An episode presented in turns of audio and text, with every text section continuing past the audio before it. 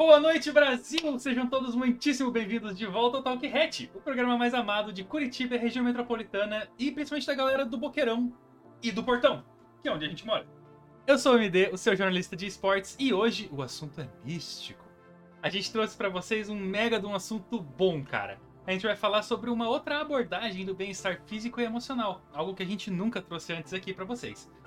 Para falar sobre isso, a gente tem aqui conosco o psicólogo, acupunturista, maior necromante do diabo que existe na face da Terra, cuteleiro Sushimen, simplesmente o bruxo das agulhas e uma das pessoas mais queridas e incríveis desse mundo.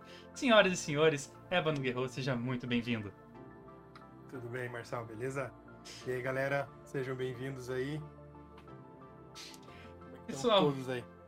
Pessoal, seguinte, antes da gente começar, vocês sabem, avisos paroquiais, então, primeira coisa, sejam todos muito bem-vindos, sintam-se à vontade, sintam-se em casa. Aqui o programa ele é aberto, como ele é ao vivo, vocês têm aí a sua possibilidade de fazer perguntas. Então, tirar suas dúvidas, podem mandar no chat, eu vou ler, vou anotar e vou colocar ali no roteiro, no, melhor, no lugar que mais encaixe possível, pelo menos pra gente não sair muito do assunto. Mas pode ter certeza que a gente vai anotar todas as perguntas de vocês. Claro, se não for com falta de respeito, né? Pelo amor de Deus. Vem aqui perguntar assim: ah, quem você prefere, Capitão América ou Homem de Ferro? Obviamente, Homem de Ferro. Esse tipo de pergunta não se faz. Então. então a gente libera aí pras perguntas pra vocês. Fiquem todos muito à vontade. E antes da gente começar, também gostaria de lembrar que esse talk show é um oferecimento da Bubble Mix, o melhor chá gelado do Brasil. A Bubble Mix é a pioneira no segmento do Bubble Tea no Brasil. Pra quem não sabe, eu já sempre falo em todo o programa aqui e eu volto a ressaltar que é uma bebida que tem origem lá em Taiwan, na década de 80. E ela tem umas possibilidades, cara, sensacionais de combinação de chá, extrato natural, café, café, é, fruta, ingredientes exclusivos da Bubble Mix, como as pérolas de tapioca, que inclusive são os meus preferidos. Tem as poppins, as geles, que as poppins é aquela que faz na boca a história, que é muito bom também. Sem comentar que, assim, eu sempre falo, sempre vou repetir, vou falar mais uma vez. Toda vez que eu vou no cinema, eu pego um Bubble Mix de café com doce de leite e tapioca, não tem como, é o melhor. Atualmente, a marca já está presente em 18 estados, com mais de 100 lojas no Brasil, com lojas também no Paraguai e em breve vai ter nos Estados Unidos. Então, cara, a gente não tá falando de pouca coisa aqui não, entendeu? A Bubble Mix é sensacional. Entra lá em bubblemixtea.com.br, encontra a loja mais perto de você, vai lá, tira foto, me marca e me diz o que que você achou, qual que você preferiu e toma de café com doce de leite, porque é o melhor, não tem como. Bom, vamos começar então. Senhor Ébano, quem é você? Conta um pouco pra gente seus gostos, seus costumes, suas, seus hobbies, suas inspirações. Bastante coisa. Bom, é, eu sou filho de dois analistas de sistemas, então era para eu estar aí, desse outro lado aí, digitando, programando e tal, mas não, eu não consegui me imaginar sendo garoto de programa, não rolou. Mas ambos, ambos meus pais eram bastante ligados à arte, a coisas assim. Então, meu pai era músico, minha mãe é poetisa, eu sou cantor também, né, toco violão. ahm, desde sempre estive na música, né? Uhum. E hum, gosto muito, muito de estudar essas coisinhas diferentes, assim. Certo. Cultura, psicologia. As coisas de gente louca, né? É, exatamente. Então, eu sou a minha formação original, a minha primeira formação, na verdade, é, é psicologia, né? Certo. Me me formei aqui, sou, sou um filho da PUC, então tive que fazer com bolsa e tal, né? Porque né, não, não tinha tanto dinheiro assim. PUC, né? PUC, PUC. E daí eu fiquei um bom tempo, né, na, na psicologia. E uma hora deu uma desanimada, assim, e a minha irmã, tava, ela fez acupuntura também. Falou, por que, que você não faz acupuntura? Eu, tá. Né? Assim, é de uma área bem, bem cética, bem, bem científica, para uma coisa um pouco menos científica, Aham. vamos dizer assim. Né? Com a necessidade de abrir um pouco a mente quando você quando a gente está falando sobre acupuntura. Certo. Você tem que mudar o paradigma, você tem que olhar o ser humano de outra forma. Uhum. Ah, eu já, eu por exemplo, eu já não consigo separar as duas coisas. Certo. Quando eu tô atendendo alguém, eu tô fazendo psicologia e acupuntura junto, embora né, a gente não possa associar essas duas coisas especificamente, porque a categoria da, da, da psicologia, não abraçou a acupuntura, ao contrário Uhum. da fisioterapia, que abraçou, né? Então, eu não posso dizer que eu sou psicólogo acupunturista. Certo. Eu posso dizer que eu sou psicólogo e acupunturista. Essa é a grande diferença. Então, é, eu queria puxar aqui um assunto que foi a coisa que nos uniu há muitos anos atrás, que foram os games. Games. Né? Você joga. Verdade. Que tipo de jogos Jogo. você joga? O que, que você curte jogar? Cara, eu sou fanboy de Diablo, sempre fui, sempre vou ser. E justamente por isso posso, né, é, é, dizer que ultimamente tenho estado meio decepcionadinho. Mas é, eu gosto muito de, de- de jogos estilo Diablo mesmo, então eu joguei todos os tipos de jogos assim: é, Diablo, Path of é, Exile, Uhum. aquele outro que foi do cara que saiu da Blizzard, criou. Putz. Não sei, Ele é cara. meio caricaturado. Fizeram três. Todos esses joguinhos eu joguei. Certo. Tanto no, tanto no PC, tanto no videogame. Tudo que dava eu joguei. Que maravilha. Bom, Eu, eu tive, eu tive a época de, de, de CS, né? aham. Das, das Lan Houses. Sim, sim. É, CSzinho é a nossa praia aqui na Reds também, mas, cara, um Diablinho também não tem quem não curta, né? Porque, pô, RPGzinho e tal, aquela coisa que é muito voltada pra estratégia, pra um pensamento. ah, pensamento muito, tipo, focado em algo que a gente não tá acostumado a ver, por exemplo, psicólogos jogando, né? Porque normalmente você é aquele cara mais good vibes, pá, não sei o que, vai jogar ali um Minecraft, vai jogar uma coisa assim mais uh, sossegado. E aqui eu soube, via chat aqui já, que tem gente dando exposed falando que a vida toda jogou RPG de mesa. Opa! Tô aqui. é, então... Bom, o Diablo ali é muito parecido com um RPG de mesa, né? Assim, alguns dos Diablo, tá? Não vamos falar todos. Mas ele é muito parecido, né? A questão da evolução do personagem, desenvolvimento das habilidades, classes, etc. É, você ainda joga RPG de mesa? Opa, jogo, inclusive. é, acho que foi umas duas semanas atrás eu narrei pro meu, pro meu enteado. Ah, que massa, cara. Uhum, Jogo sim, jogo sim. Legal, é. Tamo. É umas doideiras, assim. Uhum, A gente não se fixa muito em sistemas específicos, né? claro. Então, Mas é, é bom porque Mas é estimula bom. a criatividade pra caramba também, né? A gente que já nem Sim. trabalha com o cérebro a, a mil o dia inteiro, a gente nem, nem chega cansado em casa, daí, né? Daí vai trabalhar com o cérebro de Imagina. novo. Imagina, Sim. não chega cansado, não. Pô, sossegado. não. Passa o dia excesso, inteiro. né? Passa o dia inteiro atendendo, chega em casa vai trabalhar a cabeça. Mas é isso. Fazer o quê, né?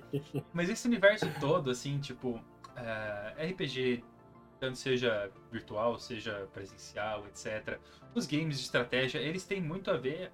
Tem muito a ver, não. Eles se apoiam muito em mitologias, né? Não importa quais. Bastante. E é uma coisa que você gosta muito, né? Estudar mitologia, Bastante. mitos, lendas, etc. Você pode contar um pouquinho pra gente sobre?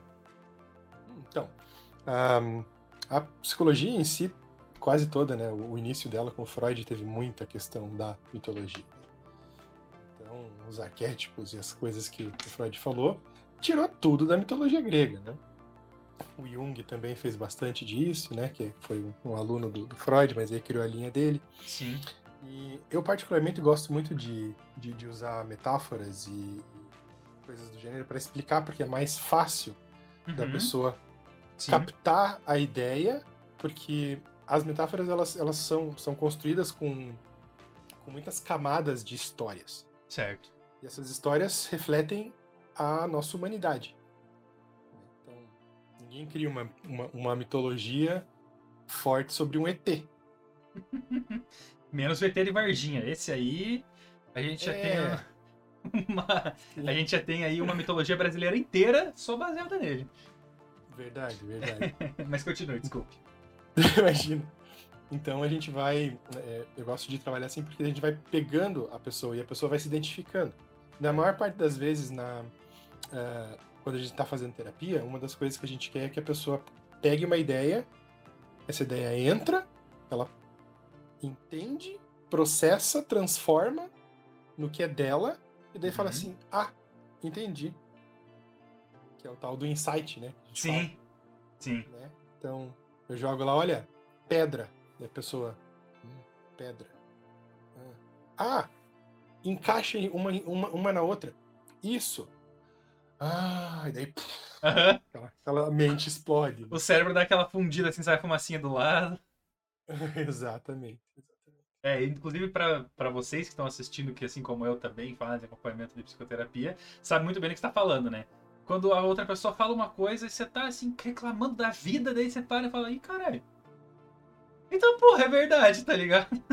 Eu acho que Uhum. é muito bom isso que você falou da questão da de usar as metáforas da mitologia para isso, é muito legal para explicar, porque não necessariamente a mitologia é, porra, ciência, mas ela tá se misturando com a ciência ali que é o estudo da o estudo do ser humano, né, da psicologia. Uhum. Então, é legal que uma coisa leva a outra. E aí perceber que algumas paixões de infância, como é, por exemplo, os jogos ou a mitologia que envolve jogos, ou os jogos que envolvem mitologia, é, estarem conectados no fim das contas é muito massa, porque você percebe aí uma possível área de atua- de atuação para pessoas que antes estariam deslocadas, né? Sim, sim, sim. Ah. É, pegar, por exemplo, a mitologia nórdica ali, tem muita coisa. E a, e a galera adora a Uhum. mitologia nórdica, né? Nem precisava pegar a questão da, da Marvel, que pegou bastante coisa, né, com o Thor ali. Sim. Mas se você pegar, tem muitos jogos que tem essa, essa questão da mitologia e já tá aqui, né, pro, pro, pro Brasil e ali, os, os países mais anglo-saxões, isso é todo mundo conhece. Aqui, um pouco menos, né? Sim. Mas a gente também tem as nossas mitologias, né?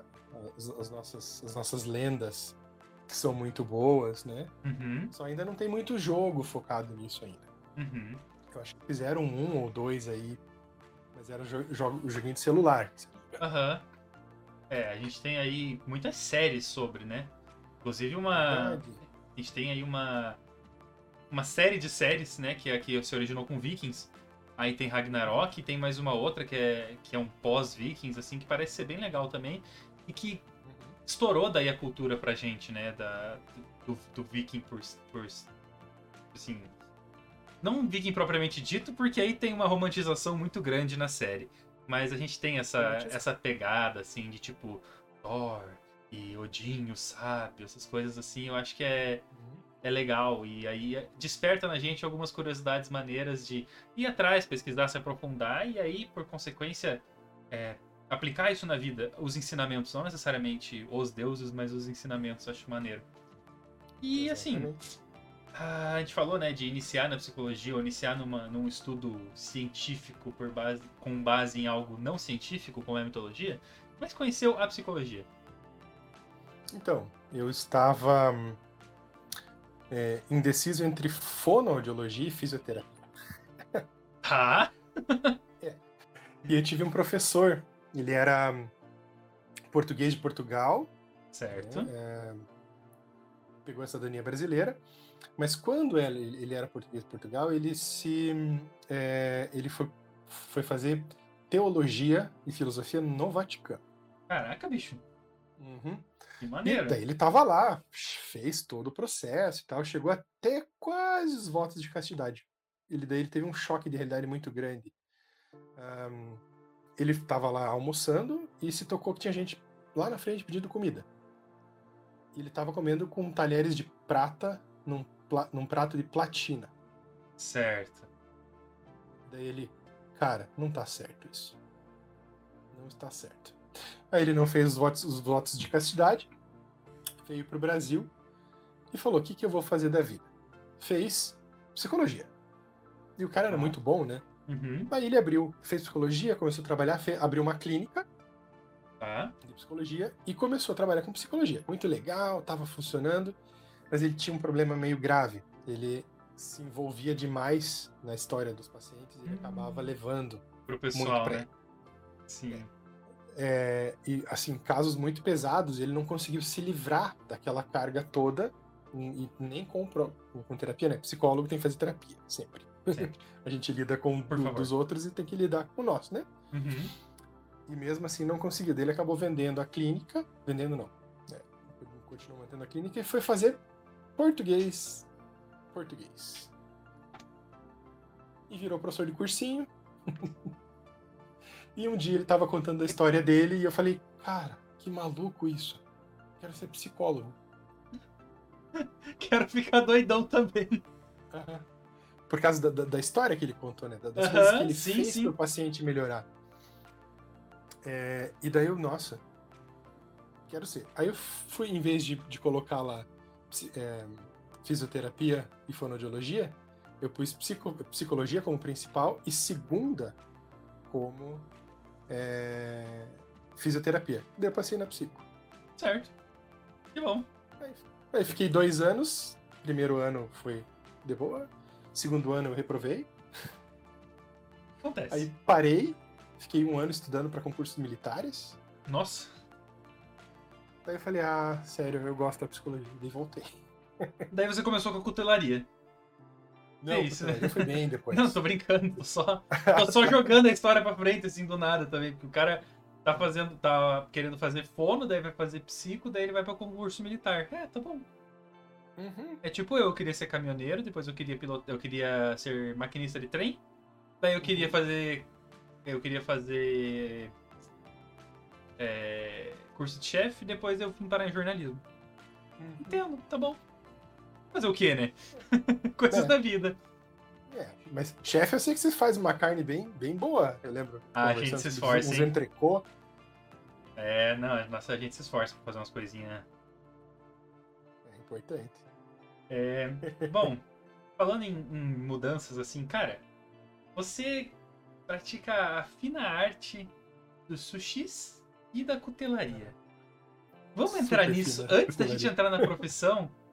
Vamos pra, vamos É. pra isso? Vamos falar um pouquinho sobre da onde surgiu. Primeiro a cutelaria, que eu tenho, eu tenho um, um gancho que eu quero fazer, né? Com a história da. com a questão do sushi e cultura oriental.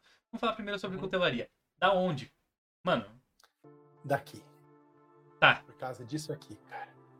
Um dia, é, é, eu, eu fiz cirurgia bariátrica, né? certo. Então, é, eu fiquei uns 45 dias away. Uhum. sem poder ter contato com, com- com muita coisa no mundo. É, e eu tinha começado a deixar a barba crescer. Quando eu saí dos 45 dias, ela estava. parecia um homem das cavernas. E eu estava trabalhando na época é, dentro de um centro da juventude, na prefeitura de Piraquara, e o capoeirista que dava aula lá olhou assim: Nossa, você tá, precisa fazer a barba, né? Falei, é, pois é, veja bem e tal. Ele, cara, eu vou te dar uma navalha. Pra quê, né? Ele, não, um presente que eu tô te dando e tal. Ele me deu uma, uma, uma navalha ah, harmônica, filarmônica, de 1938. Ai, bicho. Uhum. Uhum. Muito massa. Ele não, ele ganhou do mestre de, de capoeira dele, Certo. quando ele era jovem. Uhum. Então, ele tava com essa navalha há 30 anos. Nossa senhora. Uhum. E ele me deu de presente, eu tenho ela até hoje. E daí eu falei assim: beleza, tem uma navalha mega antiga, precisa aprender a usar, né? Daí eu fui começar a precisar vídeo de como afiar a navalha. Vamos, Eu YouTube! aprendi a... É, YouTubezão. É, aí eu fiz ah, algumas tentativas, afiei a navalha, ela ficou perfeita.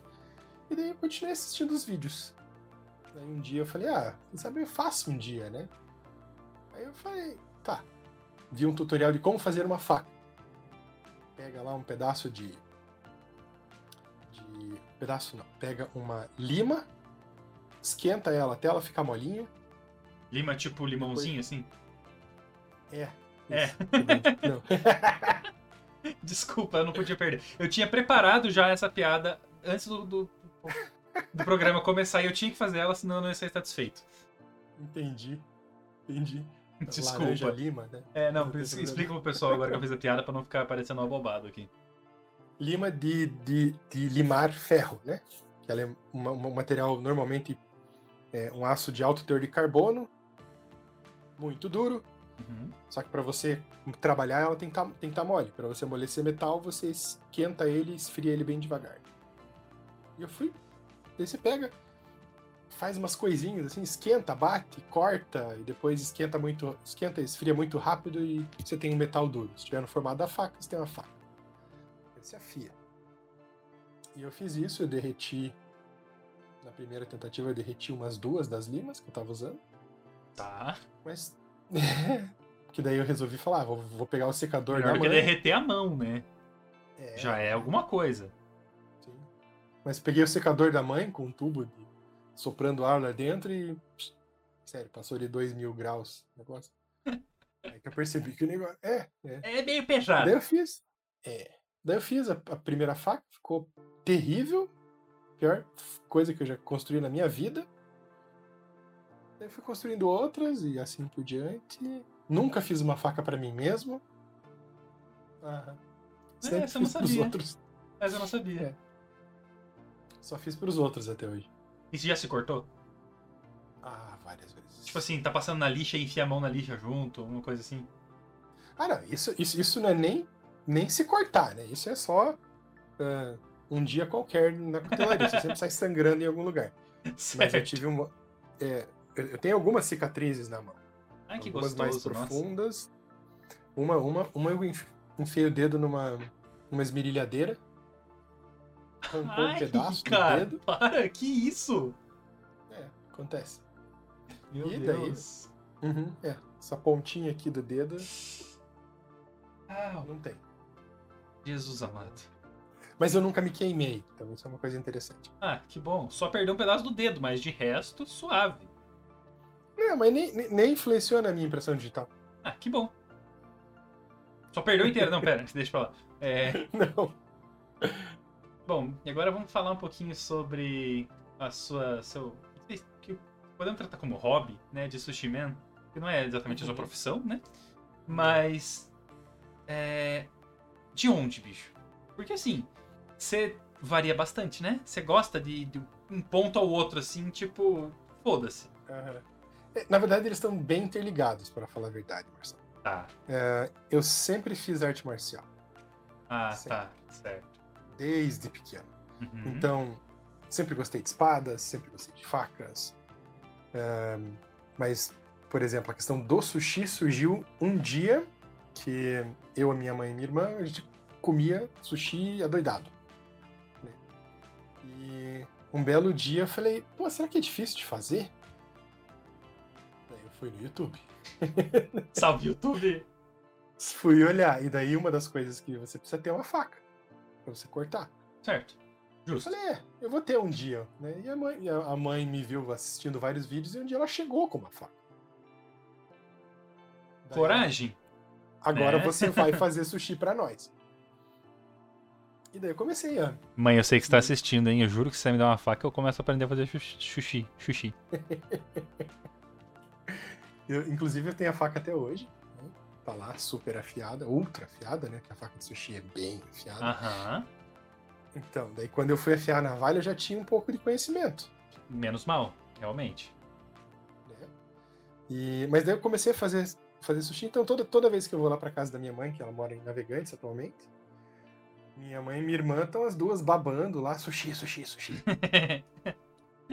Pouco bom, né? O cara. A referência do cara da família é tipo. Ah, ele tá vindo, ai, que bom. Sushi. Vai ter sushi. é, basi- é basicamente isso. A minha irmã, quando estava grávida, estava em prantos, porque daí não pode comer peixe cru, né? Hum... É, Poliana, tá ouvindo, né? Já temos que pensar na, na situação aí, Poliana. Realmente. Exatamente. É, mas assim, ah, isso me lembra uma coisa também que ah, conheço sobre você, gostaria que você pudesse abrir para todo mundo, que é assim, cultura oriental. Você tem uma grande ligação com e gosta de estudar sobre e obviamente trabalha com coisas relacionadas a. Podemos começar do começo? Da onde veio a tua paixão por, por cultura oriental? Não consigo te precisar, porque sempre, desde pequeno, eu, eu gosto. Então, é, eu pedia, por exemplo, coisas que eu lembro, né? Uhum. É, eu sei que o primeiro filme que eu realmente gostei na minha vida foi Sonhos, do Akira Kurosawa. Tá. Eu tinha cinco anos, cara. Daí depois fez Lan- Lanternas Vermelhas, do Kurosawa também. Aham. Quando eu assisti Akira, meu Deus, meu cérebro explodiu. Então eu sempre gostei de anime, sempre gostei de da cultura japonesa. Fiz, eu, eu sou faixa preta em karatê. É, Eu fiz muito tempo de Aikido, já fiz judô. Então, assim, eu sempre fui dessa área no final da, da história. Certo. Eu brinco que eu nasci no continente errado. Aham. Talvez até no período errado. Provavelmente. E- Caramba. Não, pode falar, desculpa. Ah, não. Então, e daí, é, isso sempre permeou a minha vida. Aham. Nunca saiu. Certo. É, E aí, onde é que a cultura entra nisso? Então, é, eu estava meio desacreditado da- de algumas questões da psicologia e estava procurando outras ferramentas, né, para melhorar a minha, a minha performance no, no trabalho e para me sentir melhor também, né? Uhum. E daí a minha irmã falou: por que você não faz acupuntura? Eu acho que você vai gostar. Certo. Ela já tinha ido para a China, inclusive, fazer a- a- a- uma- um dos, dos pedaços da, Uhum. da pós dela. Eu falei, tá. Fui olhar o currículo, vi que tinha bastante coisa, e daí vi que no currículo tinha ahn, é, um módulo sobre transtornos mentais. Eu falei, opa! Muito bom, muito bom. Fui, comecei a fazer o curso. A primeira coisa que a gente aprende é fazer as sementinhas na orelha, né? E até hoje é o que eu mais faço, inclusive. E você é forçado a olhar de uma forma diferente o ser humano quando você está fazendo acupuntura. Eu vou pôr uma agulha num ponto para atingir um outro lado do corpo que não tenha sentido nenhum na fisiologia natural, na, na fisiologia escrita pela medicina ocidental. Uhum. E daí você é é forçado a pensar assim, tá, mas por que que isso está funcionando? Daí eles falam, por causa da, do, do, do chi, da, da energia. Ah, isso tipo, é real, então, funciona. Sim, mas eu não vejo. Sim, você não vê. Algumas pessoas veem. Ai. Aham. eles começam a contar as histórias. Aham. E daí você fala, tá, é um professor formado, tá fazendo um negócio dizendo que viu umas coisas dessa, tá bom. Até que um dia você tá fazendo uma. né, Você se forma, faz alguma coisa e você vê uma coisa que você não consegue explicar. E daí você fala, caramba, os caras. Sabe o que estão fazendo. Aham. Exatamente. E isso, isso acontece durante o curso inteiro. Porque eles pedem pra você, vai lá e pratique.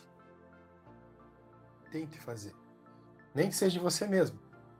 Eu ia perguntar isso agora. você- Aham. A gente faz a gente- na, na, na gente mesmo. Tem lugar que não dá pra acessar. Ah, Mas, né? Então, ahn, você vai abrindo a tua cabeça e vendo o ser humano de outra forma. aham. É uma.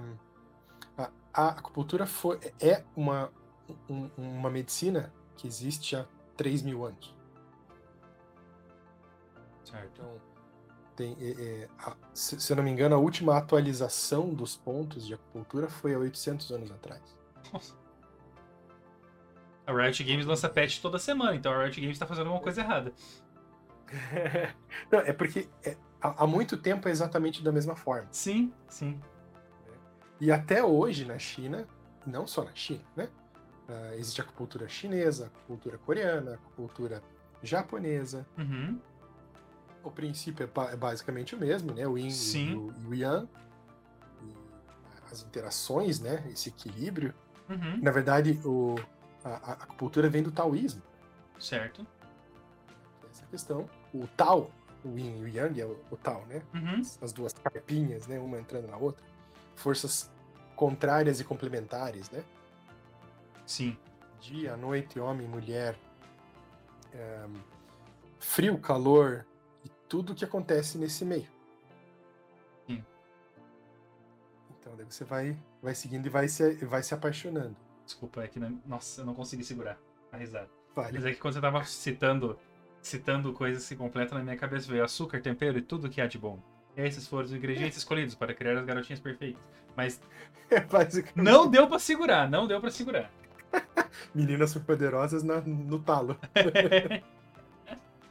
perdão, pessoal, perdão, saí do, saí do personagem aqui, não deu certo. Mas continuando. É, e assim, isso tudo, é, como a gente estava falando no começo, é uma visão bem diferente do que a gente está acostumado da ciência padrão nossa aqui, né? Tanto da, da medicina quanto da psicologia.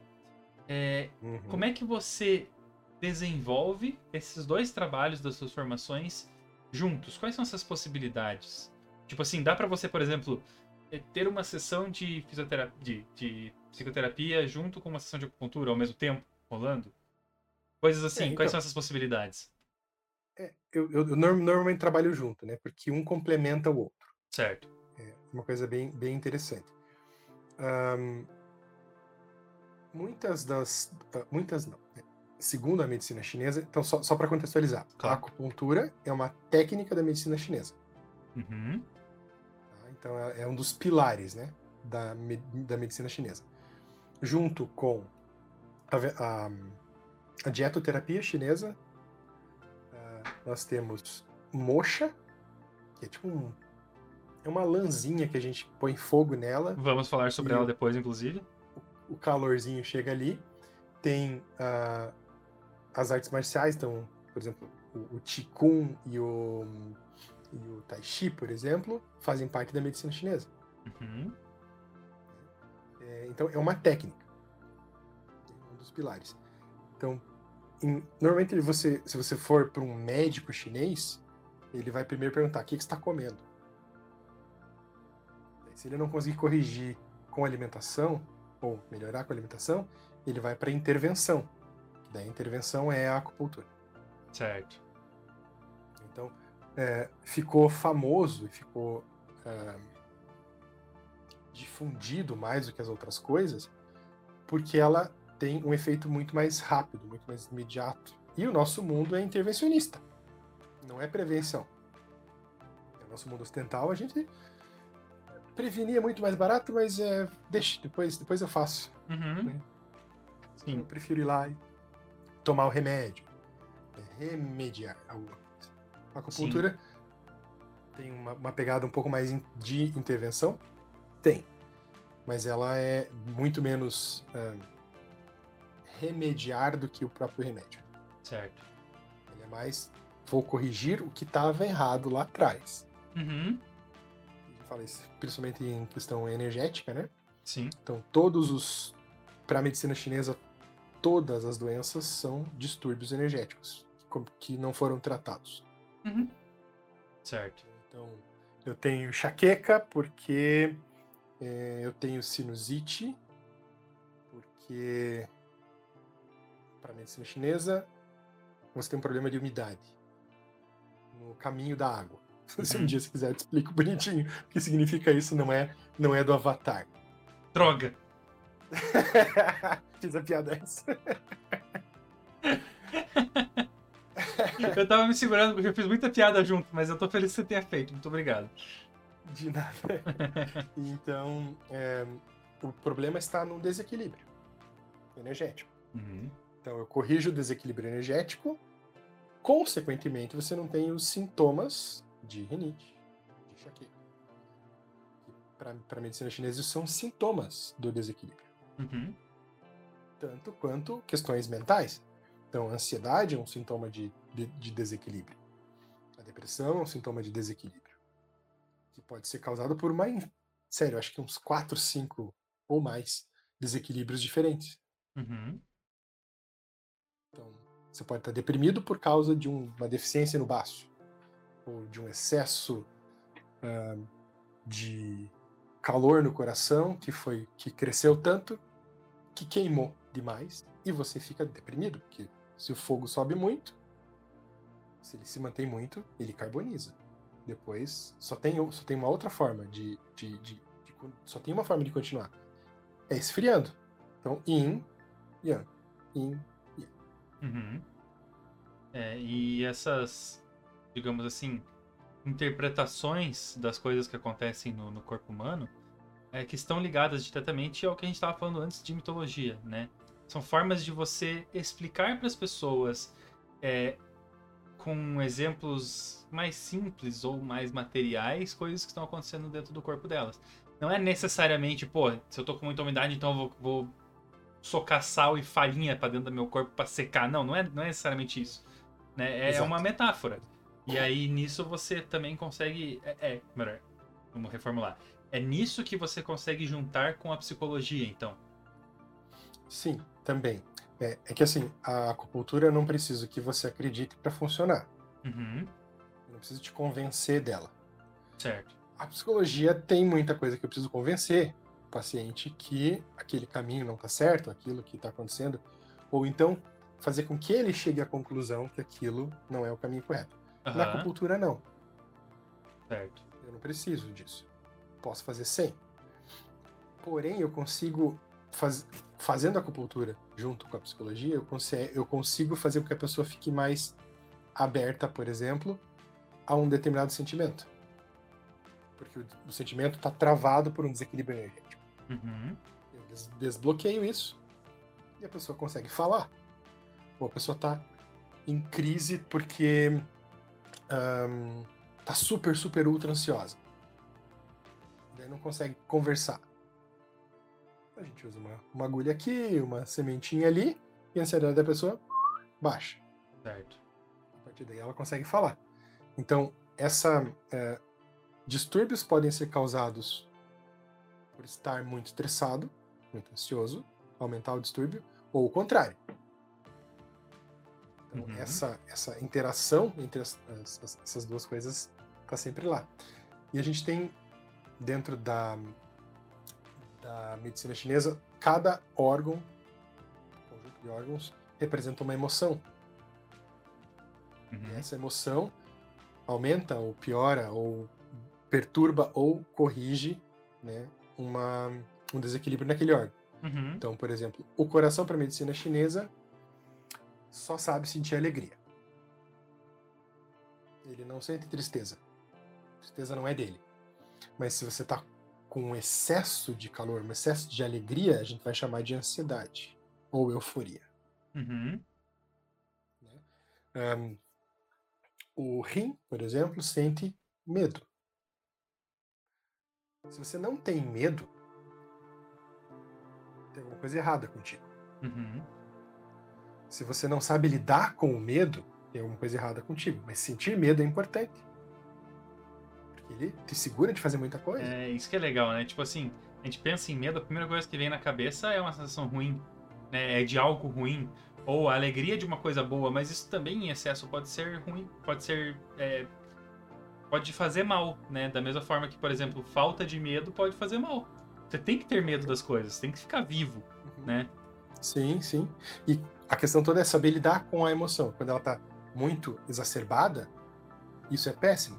Então, por exemplo, quem ahm, quem sente a tristeza é o pulmão. Então, quando você está angustiado, você sente aqui, E dá aquele aperto, sim. aperto no peito. Né, Você entra quando você está triste. Uhum, Você entra em si mesmo. Quem sente isso é o pulmão, não o coração. uhum, Você sente um aperto no peito porque é ele que tá apertado. certo. E é, Hã? duas coisinhas aqui. A primeira que a Má falou que fez uma vez tratamento com as pedras aquecidas para as costas. Tem alguma coisa a ver? Geoterapia. É, Então, tem se for aplicado em cima dos pontos corretos, né? Certo. É, Normalmente eles, eles, essas coisas se misturam. Então, tem, tem mais de 300 e poucos pontos é, de acupuntura. Todos os chakras têm pontos importantes de acupuntura. Uhum, Todos. Pontos extremamente importantes. Inclusive tem um- uma linha bem no centro do corpo, que a gente chama. ah, que é- os chakras maiores estão na frente, né? uhum. E tem, sério, esse ponto aqui tem um ponto extremamente importante. Já levei uma agulhada aí já. Eu sei.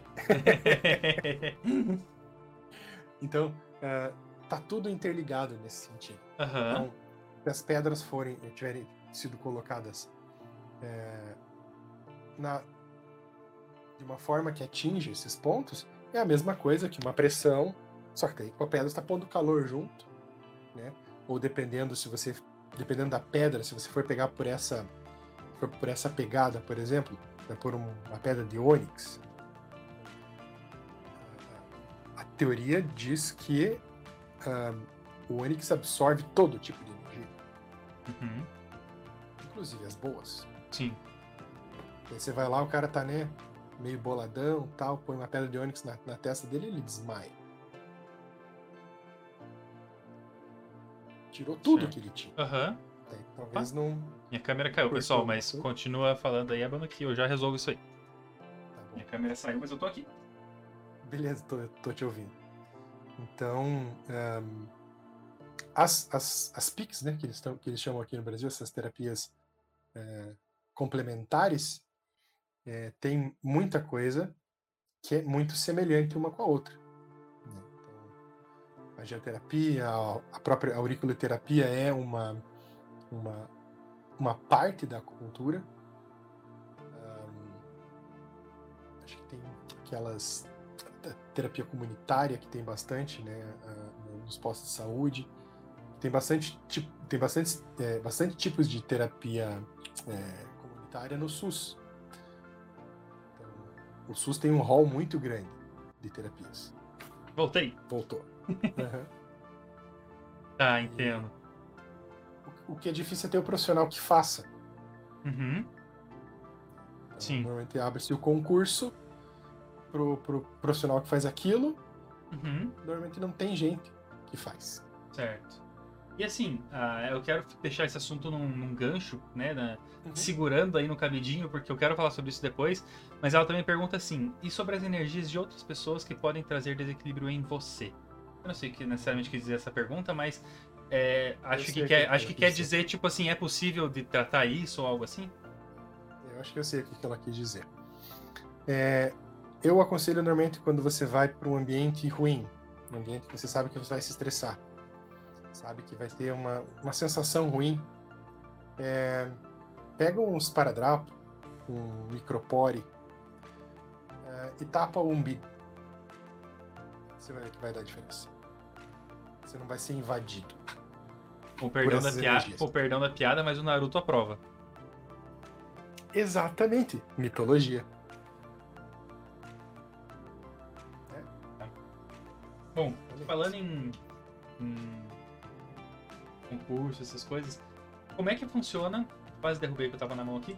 Como é que funciona? Por isso que eu dei um pulo.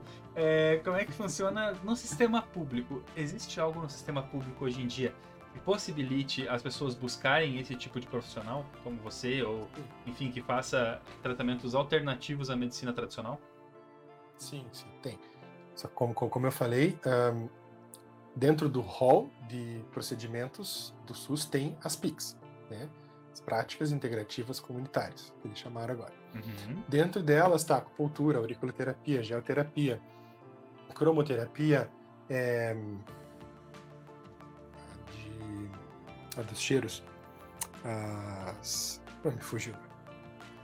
Bom, com essências, né, óleos essenciais, é, todos estão dentro do hall do SUS. Supor que você esteja lá no interior do Paraná, numa cidadezinha pequenininha. Tem posto de saúde? Talvez não tenha um acupunturista lá, bem provável. Então, é mais provável que você encontre em cidades maiores Certo. por causa da, da- da dificuldade de conseguir os profissionais. Uhum. Então, por exemplo, ninguém é encaminhado para mim por acupuntura. Sim. Eu, eu faço Certo.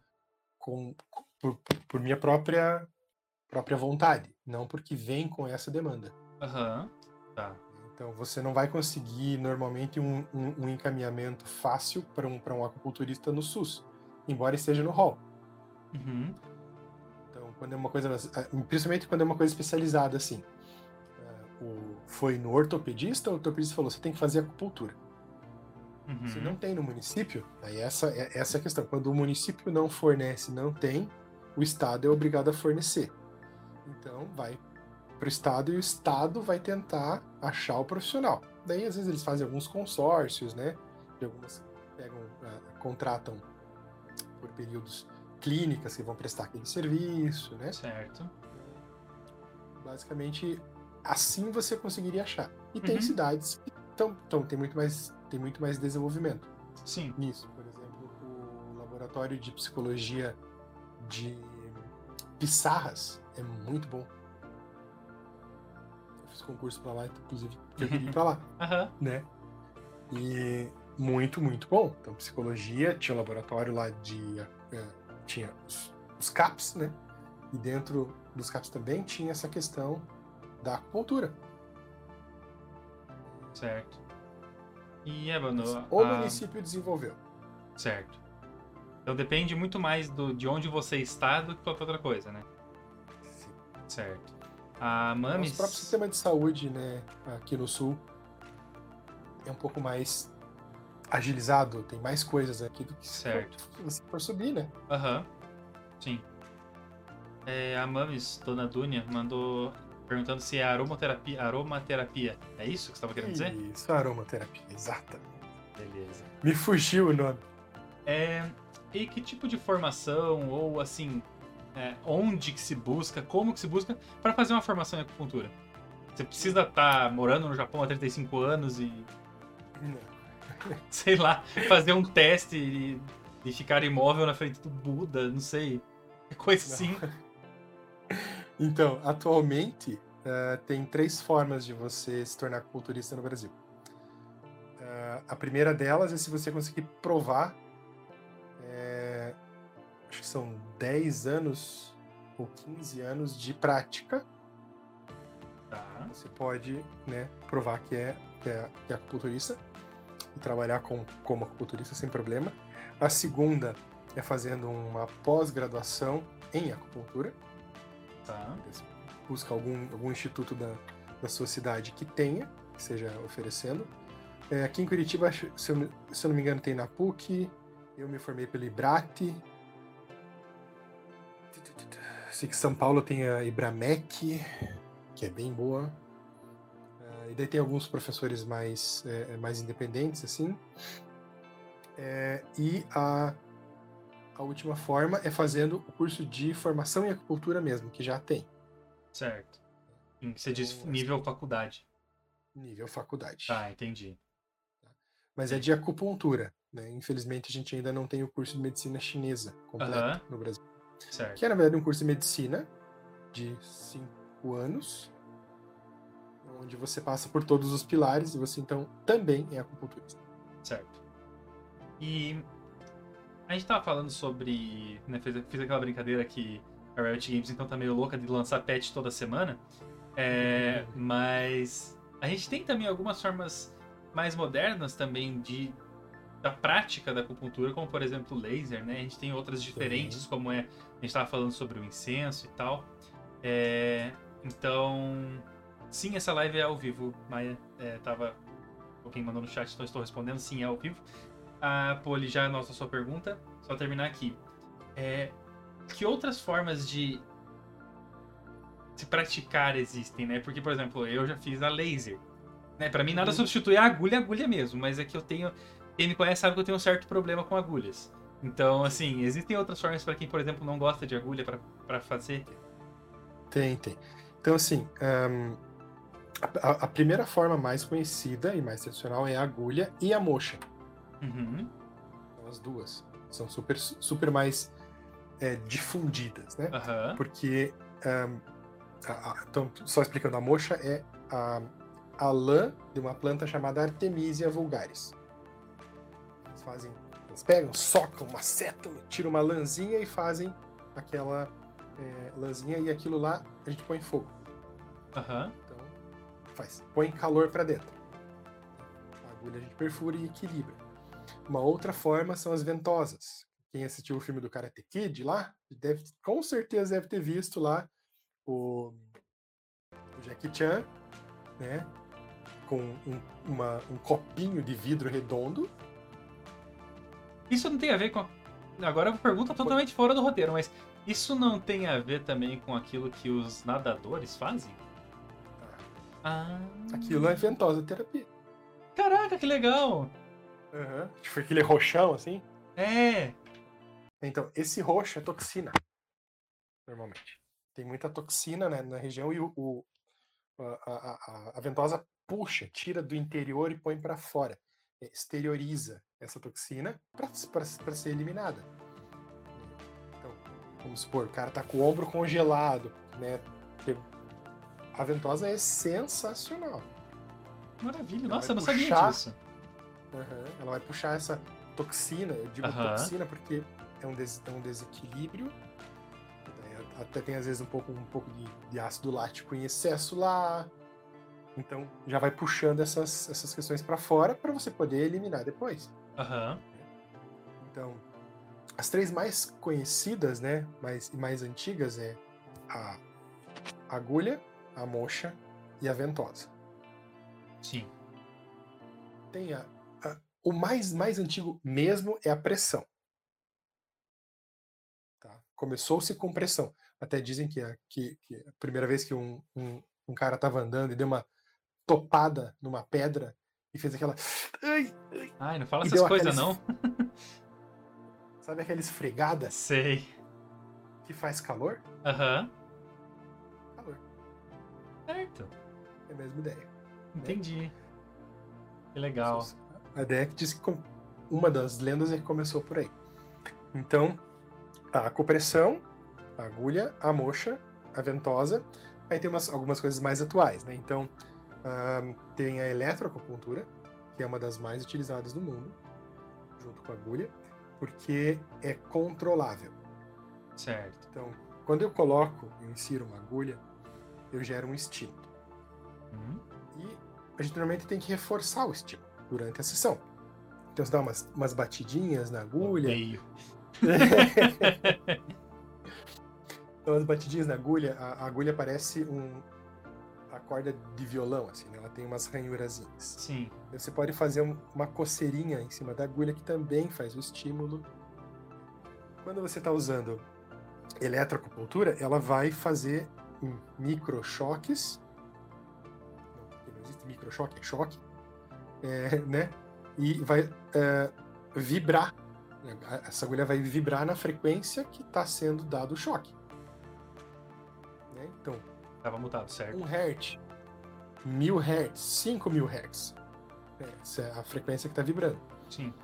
É, então, você pode, com alta frequência, então quando você faz muito estímulo, você ceda o ponto de acupuntura. Quando você põe pouca repetição, então baixa frequência, você tonifica. Então, tá com dor nas costas. Eu preciso sedar, preciso deixar é, sem, sem, sem sentir Uhum. alta frequência. Ou o estímulo mais forte.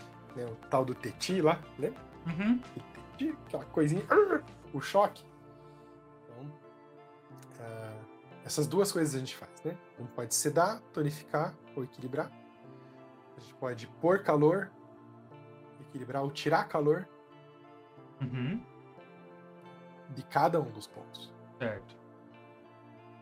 Então, é, a eletroacupuntura e uma das mais atuais que tem a mesma pegada é o laser. Porque o laser nada mais do que é luz concentrada e a luz tem uma vibração. Aham. Então tem os lasers de 800 Hz, 640 Hz e assim por diante. Até é muito utilizado na fisioterapia, né, com o laser em si ele é anti-inflamatório. Sim. Então, Certo. Você não precisa estar nem colocando no ponto de acupuntura. Tá, tá pondo direto na, na lesão, laser lá. Eu fiz é, é, fisioterapia por um, algum, algum tempo atrás. E a, a- a fisioterapeuta fazia eletroestimulação, depois fazia laser. Aí eu fazia os exercícios, e daí eu chegava em casa e eu fazia acupuntura. Certo. né? Então, É, e é legal você falar isso porque deixa claro pra todo mundo que uma coisa não anula a outra. É, a de acupuntura, forma ela não é, tipo assim. Salvadora do universo. Ela é a parte de um sistema maior e completo que pode te ajudar também junto com outras, né? Uhum. Porque hoje em dia as pessoas têm aquela mania de endeusar as coisas, né? E aí uma coisa só, ou uma pessoa só é a salvadora da pátria, do universo. Então é bom você dizer isso, tipo assim, você participava da medicina tradicional, digamos, e você fazia em complemento a acupuntura, né? É legal deixar claro esse tipo de, de relação. Dá pra coexistir, né? É, na, na verdade, elas coexistem muito bem, elas são complementares mesmo. Uhum. Tanto que a psicologia e a, e a, e a acupuntura eu já faço assim. Sim. Então, se você é, por exemplo, uh, tem um, um, um, grande acupunturista chamado Yamamoto. É, ele desenvolveu uma, um tipo de acupuntura que é focada só na cabeça. Chamado de. É, só na cabeça. E ele, era, ele é neurologista. Ah, tá. Tá explicado. e ele foi. foi ele estava né, trabalhando no Japão e se eu não me engano, ele foi aplicar, pediu para aplicar, para a enfermeira aplicar uma injeção de xilocaína, ou uma dessas inas né, que eles usam, não sei qual delas, podia ser outra ina, num ponto lá do joelho de alguém, e a enfermeira esqueceu de colocar a xilocaína. Foi só água. Ué? E o paciente não sentiu mais dor. Daí ele. Que bom que ela tá. acertou, né? Né? E daí ele, o que, que aconteceu? Meu Deus, cara. O que aconteceu? Ele foi pesquisar. Foi, foi, foi pra China, se formou médico chinês. Ele já era médico ocidental, uhum. né, da medicina normal. Se formou médico chinês. E lá, durante a, a, o curso de, de, de, de, medicina chinesa, ele descobriu a crânio-acupuntura. É. Passo longe. Não obrigado. Longe. Nossa senhora, e, daí ele, é, e daí ele falou, cara, tem alguma coisa estranha aqui. E ele foi estudar e eu não sei se ele já tinha um, esse hospital de neurologia, mas ele era diretor do, do, do hospital. E ele começou a testar nos pacientes que tinham sofrido AVC. E ele começou a desenvolver a técnica dele hoje, né? A gente chama de nova é, crânio-acupuntura de Yamamoto. Tá. Ele, ele trata um monte de coisas, um monte de coisas, tanto quanto a acupuntura normal, tradicional chinesa, mas é só na cabeça e no pescoço. Então tem umas técnicas de, de diagnóstico e tal, mas uma coisa que é super impressionante. Tá o cara com, a, com aquela mão em, em, em, em, garra, que eles chamam, né? Depois de um, de um AVC. Ele procura o ponto na cabeça, qual é, acha, coloca a agulha minha mão vai voltando. Ui, solta, fuja, cara. O braço solta. Daí, beleza, agora você vai fazer fisioterapia para fortificar o teu músculo. Nossa senhora. Então ele vai fazer a fisioterapia com a mão solta. Por causa da agulha. Hum. Ai. Ui. Não lembro essas coisas. É... Mas bora pro, pro assunto principal aqui do Talk Red, que é o que tem a ver com a nossa, com a nossa galera, que é assim. Como que um trabalho contínuo, porque obviamente, como todo trabalho, acompanhamento de saúde tem que ser contínuo, o trabalho da acupuntura, como que ele pode ajudar com pessoas, por exemplo, com níveis altos de estresse? Como é que funciona esse tipo de um, de acompanhamento, né? Porque é um, é um problema comum hoje em dia para todo mundo, principalmente que mora em cidade grande. É, e não, por exemplo, aquela senhorinha de 3 anos de 3 barras Santa Catarina que mora lá e não tem estresse nenhum. A gente mora em Curitiba, a gente mora em São Paulo, tem muito estresse. Então, assim, é, como que funciona esse acompanhamento, seja semanal, seja, sei lá, diário, quinzenal, não sei, para diminuir isso? Porque, obviamente, não é uma coisa milagrosa, assim, colocou, acabou, não tem mais, né? Ele, te, ele leva um tempo, assim, mas como é que funciona? Então, primeiro a gente tem que pensar assim, o que, o que ele está sentindo é estresse, é irritação, falta de paciência, é, a gente primeiro tem que identificar o que está acontecendo. Uhum. Então, uh, normalmente a, a, raiva, a irritação é um distúrbio na energia do fígado. E o fígado é um, um órgão bem complicado, ele está sempre, sempre em, em, desequilíbrio. Ainda mais com a galera tá bebendo todo dia, né, galera? Vamos, vamos dar uma segurada no álcool. É é, vamos Mas, segurar. Se fosse só a cachaça, tava tudo bem, né? O problema é que a cachaça é a comida, né? É o, o energético. É o corote. É, então. Então a gente tá sempre em desequilíbrio uhum. com o uhum. fígado. É, e precisa equilibrar o fígado. Uhum. Então, primeira coisa, evitar comidas que aumentem o, o, o, o problema dele. Então, evitar comidas muito quentes, muito gordurosas. Certo. Eu falei, sempre começa com a dietoterapia. Aham. Uhum. Então você começa Sim. por aí. Deu, deu uma reduzida, Aí a, os os estresses do dia a dia desequilibram o fígado já naturalmente. Então tô ali, fiquei brabo com alguém, aumenta o meu nível de cortisol, o fígado tem que se livrar do cortisol. Ele fica inflamado, fica quente, e você fica irritado. Então tem que dar um jeito de reduzir essa parte. É, eu diria assim, se você tem um trabalho muito estressante, troca de trabalho. Se você não pode trocar de trabalho, né? Você não pode trocar de trabalho. Salve, Silvio! é, é, é, importante ter a melhor rotina, ter, ter uma rotina mais saudável de coisas que você faz depois do seu trabalho estressante. Então, vamos, vamos pegar alguém, uh, vamos pegar um, um, um, um atleta de esportes, por exemplo. Ele passa 12, 15 horas às vezes sentado. Treinando, fazendo o que ele faz. Né? Então ele vai estar com os olhos cansados, ele vai estar com dores no corpo. Uhum. Ele provavelmente vai estar bem brabo, bem irritado, porque às vezes não chegou naquele, naquele ou naquele resultado que ele queria, vai estar frustrado. Uhum. Deve ter tomado um monte de café, a não ser que ele já esteja em acompanhamento, né? Porque a maioria não tá, isso, isso, isso que a gente sabe, né? Exato. Só vai quando tá tudo caindo já.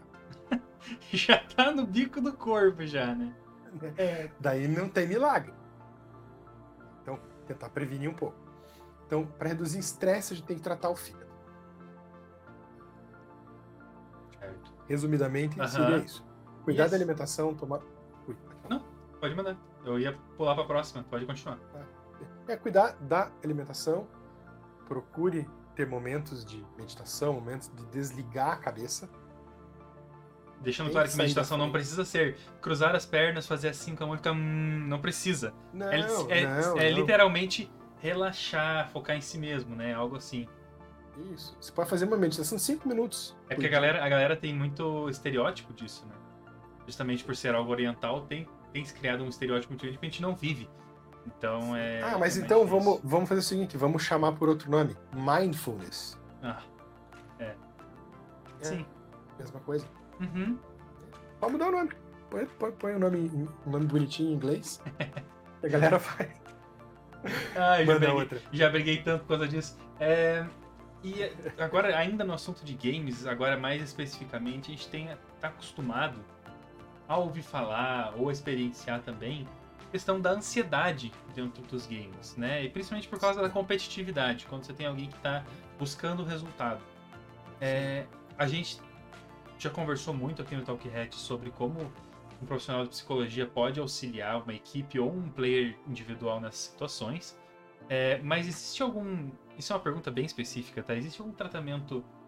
Ou melhor, o tratamento proporcionado pela acupuntura ou pela auriculoterapia e tudo é, é possível de reduzir efeitos na hora, por exemplo, entre uma partida e outra? Uhum. Ou seja, é possível levar isso para um stage, por exemplo, competitivo. CBLOL. A equipe tá jogando uma melhor de 5, tá 2 a 2 tá todo mundo tiltado já. É possível, junto com o trabalho do psicólogo, fazer algo com a, com a acupuntura? Sim, com certeza. Com certeza. É, daria, por exemplo, para iniciar as partidas já com todos os, os jogadores é, com agulhas de auriculoterapia. Uhum. não, beleza, agulha não, porque né, o fone pode pegar em cima. Dá para pôr semente. Ah, não, não dá para fazer assim, dá para pôr stipper, que é uma outra coisinha. Por exemplo. Eu tô com uma sementinha aqui. Acho que deu. Deu, deu sim. Deu? Então, uhum. eu só, eu, é só uma acupressão que a gente chama. Uhum. Esse ponto aqui é para outra coisa. Mas tem um ponto que é muito bom para reduzir a ansiedade geral. É, você vai pegar a mão esticada aqui, vai descer aqui do lado. Aqui vai ter uma depressão. Aqui, aqui tem um ponto de acupuntura chamado coração 7. É um dos melhores pontos para reduzir o MD a conhece, o MD conhece. Conhece, né? é um dos melhores pontos porque você pode fazer assim. Eu tô esperando alguma coisa, estou esperando uma reunião. Mãozinha assim, ó, dedinho aqui embaixo. Fica apertando. Do- Girando, apertando uns dois minutos. Aham.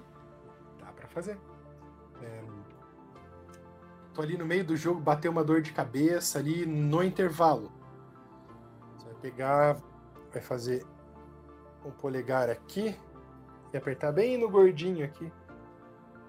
Aí isso vai trabalhar com todas as questões de ombro para cima, ombro e cabeça.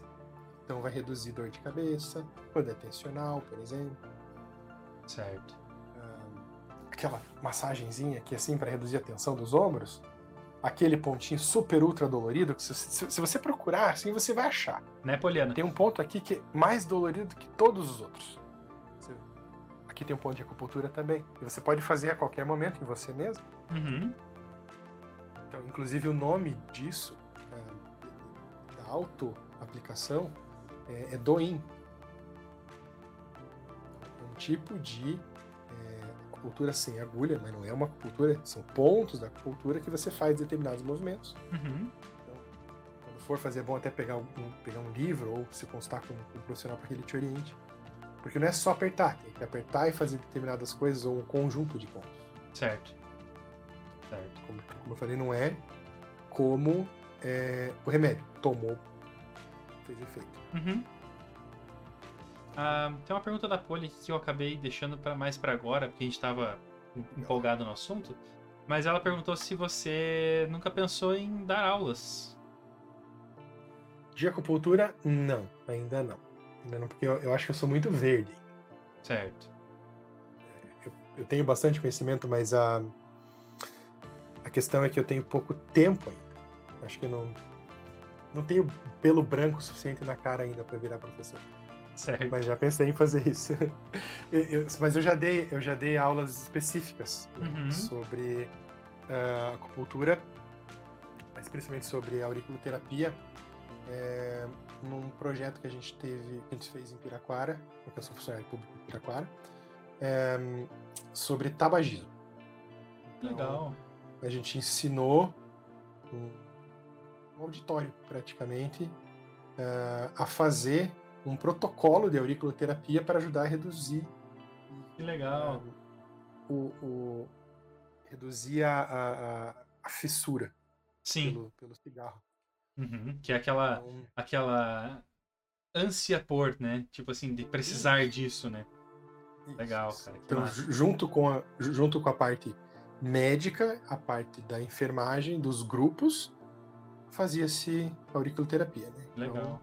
É, isso cai numa outra pergunta que eu tinha aqui, que era assim, outras finalidades que a gente pode dar para acupuntura, né? Porque a gente tá falando sobre nossa, necessariamente sobre relação com a psicologia, mas tem, porra, infinitas, fin- desculpa a palavrão, infinitas finalidades que a gente pode dar, né?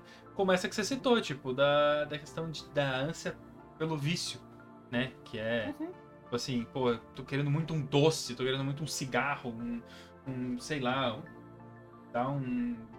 jogar uma partida de LoL, que é o pior, pior droga que pode existir, né? Algo assim. É, é, aquela coisa. Todos os nossos problemas para a medicina chinesa têm origem em um desequilíbrio energético. Então, se está com vontade de comer doce, provavelmente tem alguma coisa errada com o teu baço. Aham.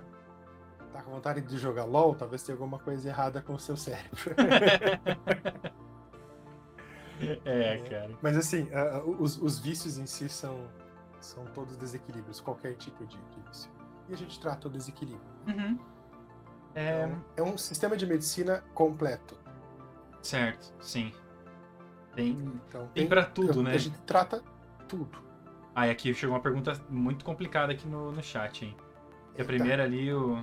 certas pessoas falaram que é uma boa tática pra controlar o vício ali é ou separa ou tu enfia uma agulha, que eu acho que é uma boa ameaça, né? Mas a outra.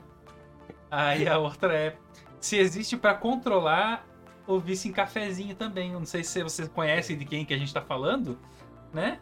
Mas é essa pessoa mesmo que perguntou se Tem, se tem, tem como tem, controlar sim. o cafezinho. É, Mas assim, uma coisa que sempre me intrigou na hora que eu que eu vejo acontecer, e enquanto eu tava pesquisando também sobre, para fazer essa, essa conversa hoje, como que você mede o espaçamento e o local certo para cada pessoa se você não tem ali um, uma tomografia, um raio-x da pessoa? Porque cada um é cada um, né? Então, às vezes, tem uma diferençazinha de uma coisa ou outra ali e tal. Como é que faz para medir isso? Então, um, nós temos as nossas próprias medidas. É. Eu não, eu não meço o paciente com a, com a minha medida, é com a sua. E essa medida é chamada de cum. Isso é um cum, Isso aqui. Tá, a parte então, de cima do dedão, depois da. da... Isso. Tá. Aqui é um cum. O meu cum é meio, é meio, é meio gordinho. Aham. Uhum. Isso é um e-mail. Assim. Isso são. Dois. Depois, depois, da, depois da dobra, você quer dizer, né? É, exatamente. Não é tá. embaixo. Aham. Uhum. Então, um, um e-mail 2, 3. Certo. Tem coisas que estão a 8. Você faz 3, 6, mais 2. Aham. Uhum. E é o do paciente. Então a gente tem. Você pode ser, tipo, extremamente milimétrico e pegar um paquímetro e medir o cum do paciente? Pode. Normalmente a gente faz um comparativo, né? Você Sim. já deve ter visto, né? Uhum. Pedir pra você fazer assim, para eu ver qual é o tamanho do, da minha medida em, em relação à tua. E daí eu faço acho os pontos e a maioria 90% dos pontos de acupuntura estão em depressões no corpo então você achei lá três cuns do do, do maléolo é, radial que é aquele ossinho de fora aqui do calcanhar então três cuns eu vou medir três e vou procurar a depressão no lugar. Achei depressão, ou apertei e o paciente gritou, que é o que normalmente acontece. Você põe a agulha. Porque pontos, normalmente os pontos de acupuntura são sensíveis. Sim. Sim. Ou seja, daí você sabe que acertou, né? É justamente quando você tá na minha orelha e fala, ah, esse ponto ou esse ponto. Daí eu vou lá e falo, ah, esse aqui. Coloca, eu, eu falo, ai, meu Deus! Pronto, sabe que acertou, olha que maravilha. é, entendi, entendi, tá bom. É, gostei, gostei dessa prática de a pessoa gritou, eu acertei. Eu acho que é um bom, é um bom parâmetro. Tá, tô brincando, tá, pessoal? Ninguém grita, grita, tá? É, é forma de dizer, é brincadeira. É, A gente sente, na verdade, só. é, É, é, é- é o, é o estímulo, na verdade. uhum, É, muito diferente. Fisiologicamente, tudo é dor. Na verdade, né? sim. Tem receptores de dor. Então, a gente Mas- sente aquele estímulo. É, um estímulo é como você dor. bater no joelho e a perna esticar, né? É uma coisa meio automática. Às vezes. O corpo ele responde. É bem menos do que isso. Ah, não, o que eu quero dizer é que, tipo, é uma coisa que o corpo responde por si só, o paciente Ah, não precisa isso. dizer. Isso, exato, exato. Tem, tem pontos muito doloridos? Tem. Normalmente é, é onde tem o, maior problema. Sim. Muito estresse. Esse ponto aqui em cima é super dolorido. Uhum. É, o Pajé falou ali, olha, acho que capaz, se desequilíbrio estiver muito forte, é capaz de gritar. Sim, a Poliana é prova disso, ela dá uns gritos de vez em quando. É, e isso acontece. né? posso, posso até pular a fala do Ébano nessa, que essa eu tenho certeza que acontece, que é dar uns gritinhos. Ai, caralho! É, acontece. Uhum. Posso, posso Sim. dizer pra vocês por experiência própria. É, E que tipo de aplicação que pode ser feita em atleta? Isso que vai, é, vai de encontro a uma pergunta que foi feita no chat agora há pouco. Em atletas, pode ser atleta comum mesmo, não tô falando necessariamente de esporte eletrônico, é, que você sabe que podem ser eficazes. A gente já conversou sobre o copo, né, pra, pra questão de inflamação e tudo. É, mas existe algo, por exemplo, anti-inflamatório, que, ou relaxamento muscular pós-exercício, ou para ajudar a aquecer uma musculatura antes do exercício? Como é que funciona? Pra aquecer, eu vou ficar te devendo a resposta, porque eu nunca. Nunca, nunca me foi solicitado nem comentado para aquecer a musculatura, porque eu acho que Aham. a melhor forma, até o meu, meu conhecimento, para aquecer a musculatura é o próprio aquecimento. Se mexer, trabalhar o músculo, movimentar, fazer o sangue fluir. Aham. Pensando desta forma, talvez na auriculoterapia, por exemplo, tem um ponto chamado é, circulação. Certo. Então, eu poderia até testar, se, al- se algum atleta aí quiser, uma hora a gente pode conversar, é, de fazer isso. Aham. Fazer um- uma, um- uma aplicação específica. Faz o- os primeiros três pontos de, de, de, de auriculoterapia e põe o ponto de circulação. E pede para ele fazer o aquecimento. Para ver se tem alguma melhora na performance dele.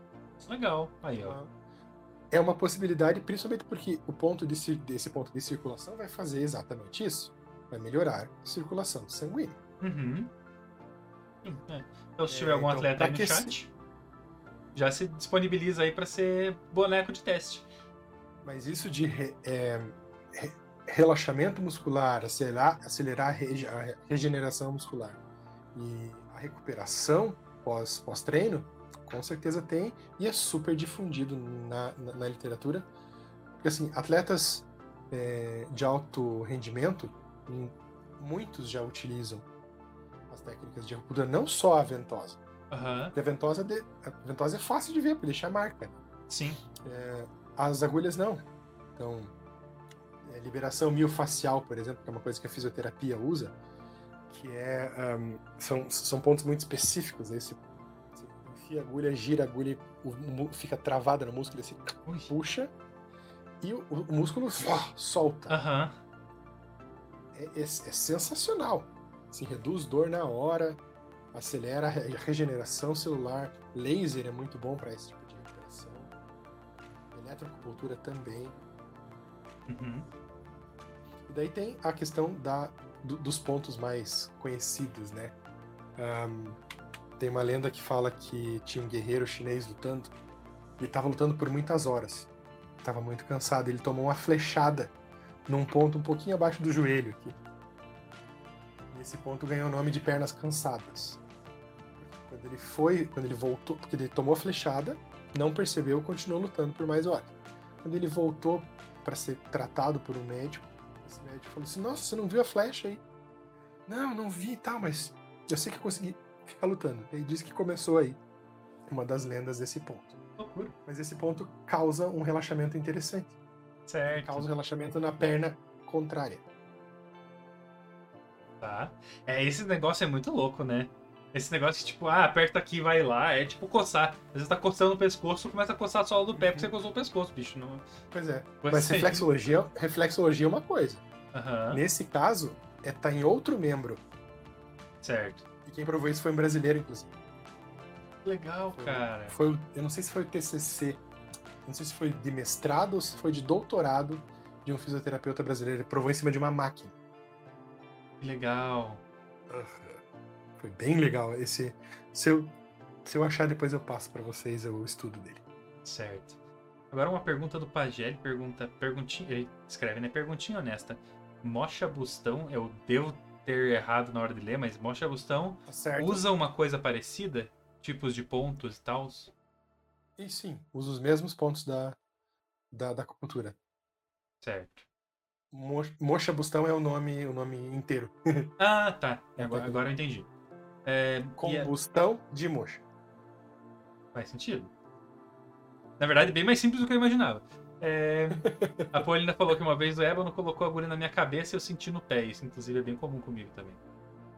Uhum. O estímulo às vezes desce, às vezes sobe. Aham. Uhum. É. Uma coisa que eu pergunto agora. É, a última pergunta relacionada a profissionais, né? Da esporte eletrônico. É assim. É uma, uma dúvida que muitas pessoas têm é, que já me perguntaram, inclusive, quando eu falei, né, que tinha costume de fazer acompanhamento com cultura, sobre concentração, cansaço físico, olhos cansados por estar muito tempo na frente da tela. É, existe algum tipo de aplicação ou algum tipo de estudo da acupuntura para esporte eletrônico, justamente porque é uma atividade muito diferente do esporte tradicional, por exemplo? É, as, as aplicações seriam para reduzir esses, esses estresses um, focados principalmente na questão visual, como você falou. É, só que eu não vi nenhum estudo, nenhum estudo focado ainda em é, é, atletas de games. Eu achei um artigo de um, de um grupo de japoneses e eu acho que tem uma indiana no meio.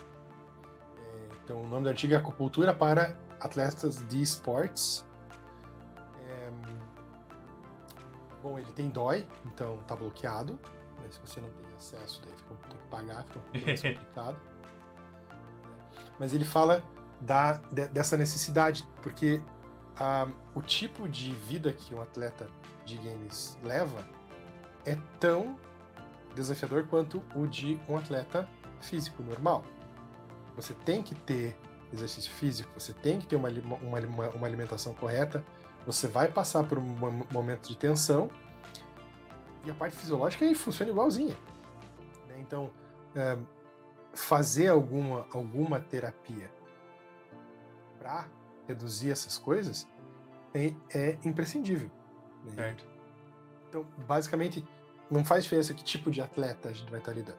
Só tem pouca literatura a respeito porque o o esporte é novo. Uhum. E por ser novo, também a questão eh, financeira é, um- é um- é um- uma coisa complicada. né? Então, para você achar um profissional eh, que já esteja trabalhando há muito tempo com esportes, é difícil. Que esteja ganhando bastante dinheiro com isso também é difícil. A não ser né, os grandes lá em cima, eles Uhum. daí eles têm. Né? Então, esse grupo de, de japoneses aqui, eles apontaram exatamente essa, essa necessidade. Mas eles fizeram tratamento. Então, Certo. nesse artigo, eles eh, fizeram tratamento para. Deixa eu abrir aqui rapidinho.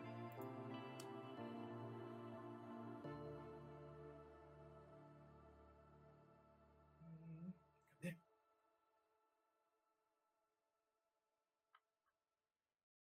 350, é, no- 99 tratamentos foram completados. né, Eles, é, eles até tinham mais gente, mas eles não conseguiram fazer em todos. Uhum. Ahm, foram registradas 358 ahm, queixas.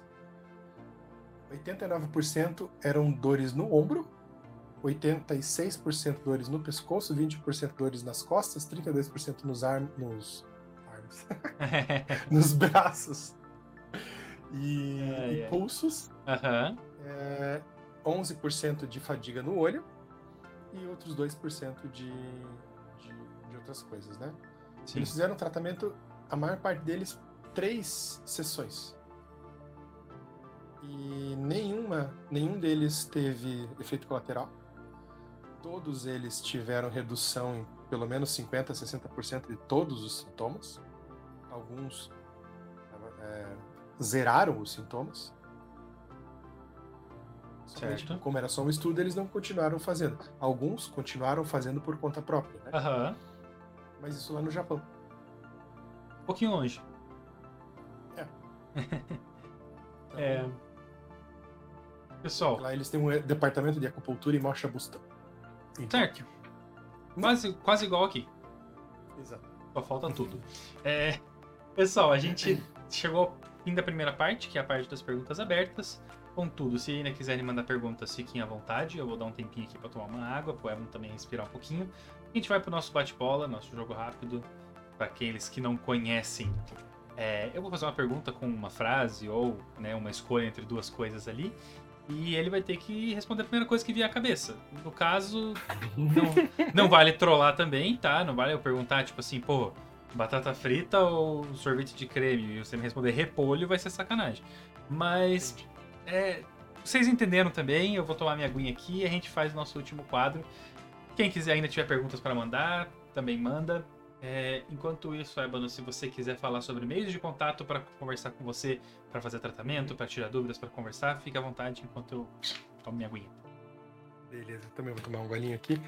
Bom, atualmente eu tô atendendo aqui em Curitiba, tá? Eu tô ali na República Argentina. Deixa eu passar aqui pro, pro Marçal, bem certinho, ele já pode colar ali no, no, no chat. Colar eu era bom. Oi? Eu era bom em colar. Era uma coisa legal, assim, que acho que não foi comentado aqui, porque obviamente não é o foco do programa, mas tratamento de ansiedade ajudou muito, né? Pra quem me conhece sabe que eu tinha um problema muito grande com ansiedade. E es- essas mãos santas aí do Sr. Ébano foram as- as mãos que me salvaram muitas das vezes. E pra você que não acredita, eu fiquei chapado de agulha. Não era nem de maconha, era de agulha. Então, Uhum. olha, falar pra vocês que é um negócio que obviamente não tem nada a ver com o assunto aqui, então por isso que eu tô comentando em off. Mas, bicho, que negócio bom, hein? Esse negócio O que é. aconteceu aqui? Você podia colocar o seu nick de The Witcher, né? The Witch. Você mandou aonde?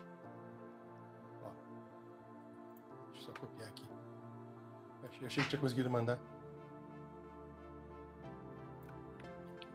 Ah. Ixi, como é que eu faço para pôr aqui? Bom, eu vou falar então, tá? É na falar. Avenida República Argentina, 2275.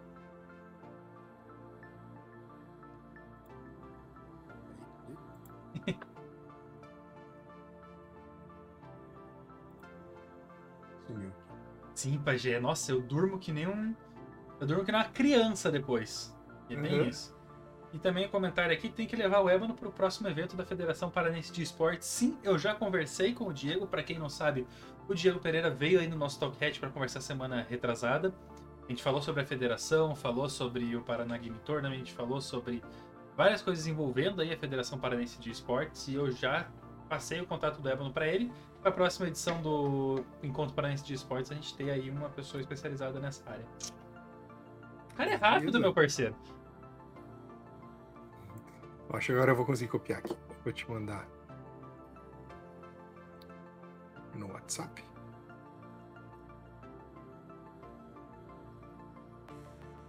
Eita. Aqui o celular. Calma aí. Opa, Não, não, tá certo. Tá aqui. deu? Então, República Argentina 2275, sala 615. Digitei já. Tá no chat, pessoal. É, redes sociais, o Instagram tá aqui em cima. Pera aí, deixa eu posicionar certinho. O Instagram tá aqui em cima. ó. Tá meio pequenininho porque eu tenho que mudar esse layout pra próxima temporada, porque eu tenho que colocar as redes sociais maiores. Porém, tá aí ah, o Instagram. Podemos passar para o próximo quadro, então, meu senhor? O senhor está preparado? Não sei. Mas bora lá. É, A gente começa devagarzinho, então. Eu vou fazendo as perguntas devagarzinho, né? daí eu vou acelerando pra você não ter tempo de pensar. Beleza? Joia. Uhum. Quando eu tô cansado, eu? Durmo. Caçador de demônios ou cruzado? Caçador de demônios. Comida preferida? Atualmente carne. O ponto do Kung Fu Panda existe? Não. O ponto mais difícil que você já teve que fazer?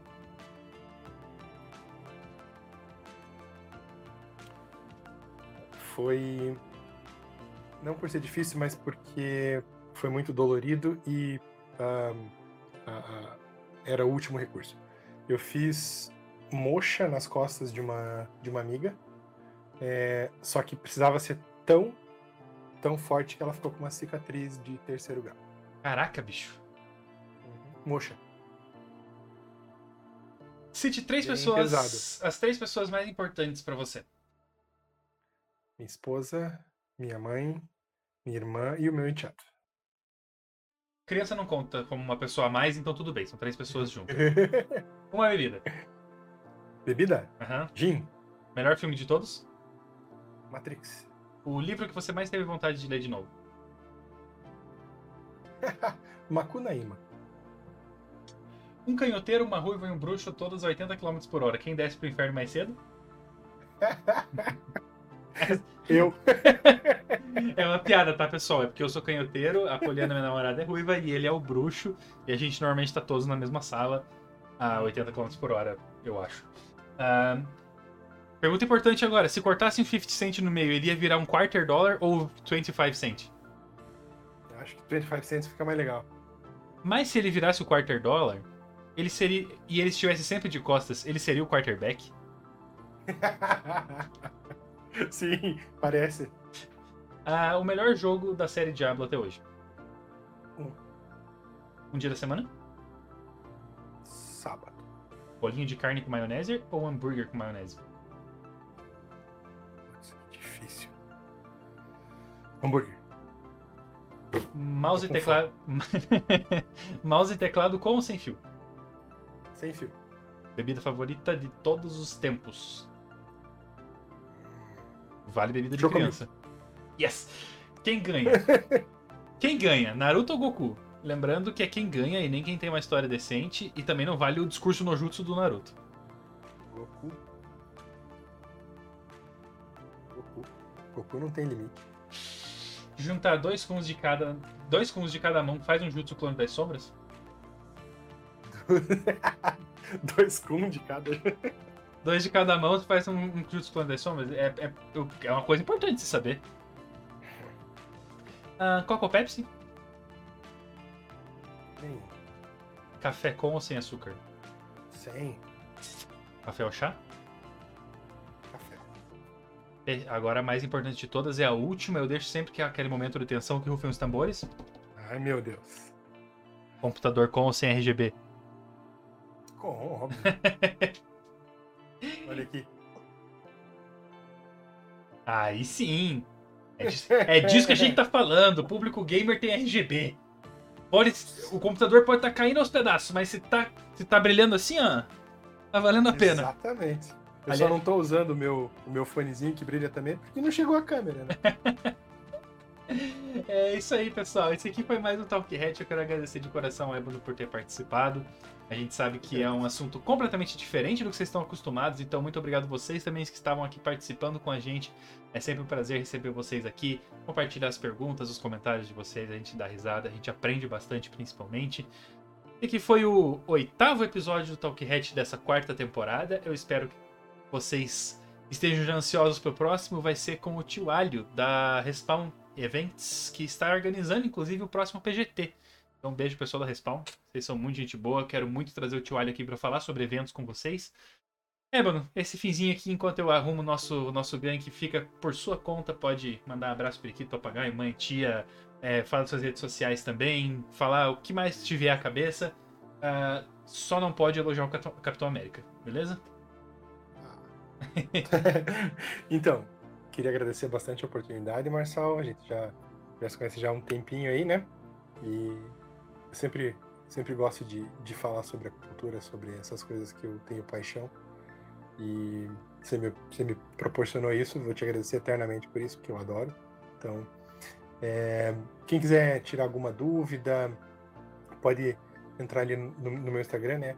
É arroba ebanoacupuntura, tá? Só, só chegar lá, manda mensagem. Se eu não responder na hora porque eu tô atendendo ou dormindo, é, ou conversando com o Marçal, né? É, fico à vontade, fiquem à vontade para perguntar o que vocês quiserem. Lá tem o meu, meu WhatsApp também. Podem ligar, podem mandar mensagem. Estou à disposição de todos aí. Precisando. Fechou, pessoal. Vou deixar vocês então com o Martin. Deixa eu arrumar a rainha aqui que eu digitei errado. Agora acho que foi. Vou deixar vocês com o Martin, ele é um dos nossos criativos aí, faz parte da criação de conteúdo, faz parte também dos nossos programas, ele faz o Overdrive, o Overview com a gente. Então passa lá, dá um salve pra ele, vocês vieram aí pelo Talk Hat. Um beijo pra todo mundo. Ficamos por aqui. Como sempre, eu sou o MD, eu sou jornalista de esportes. Sejam todos sempre muito bem-vindos à nossa casa e até mais.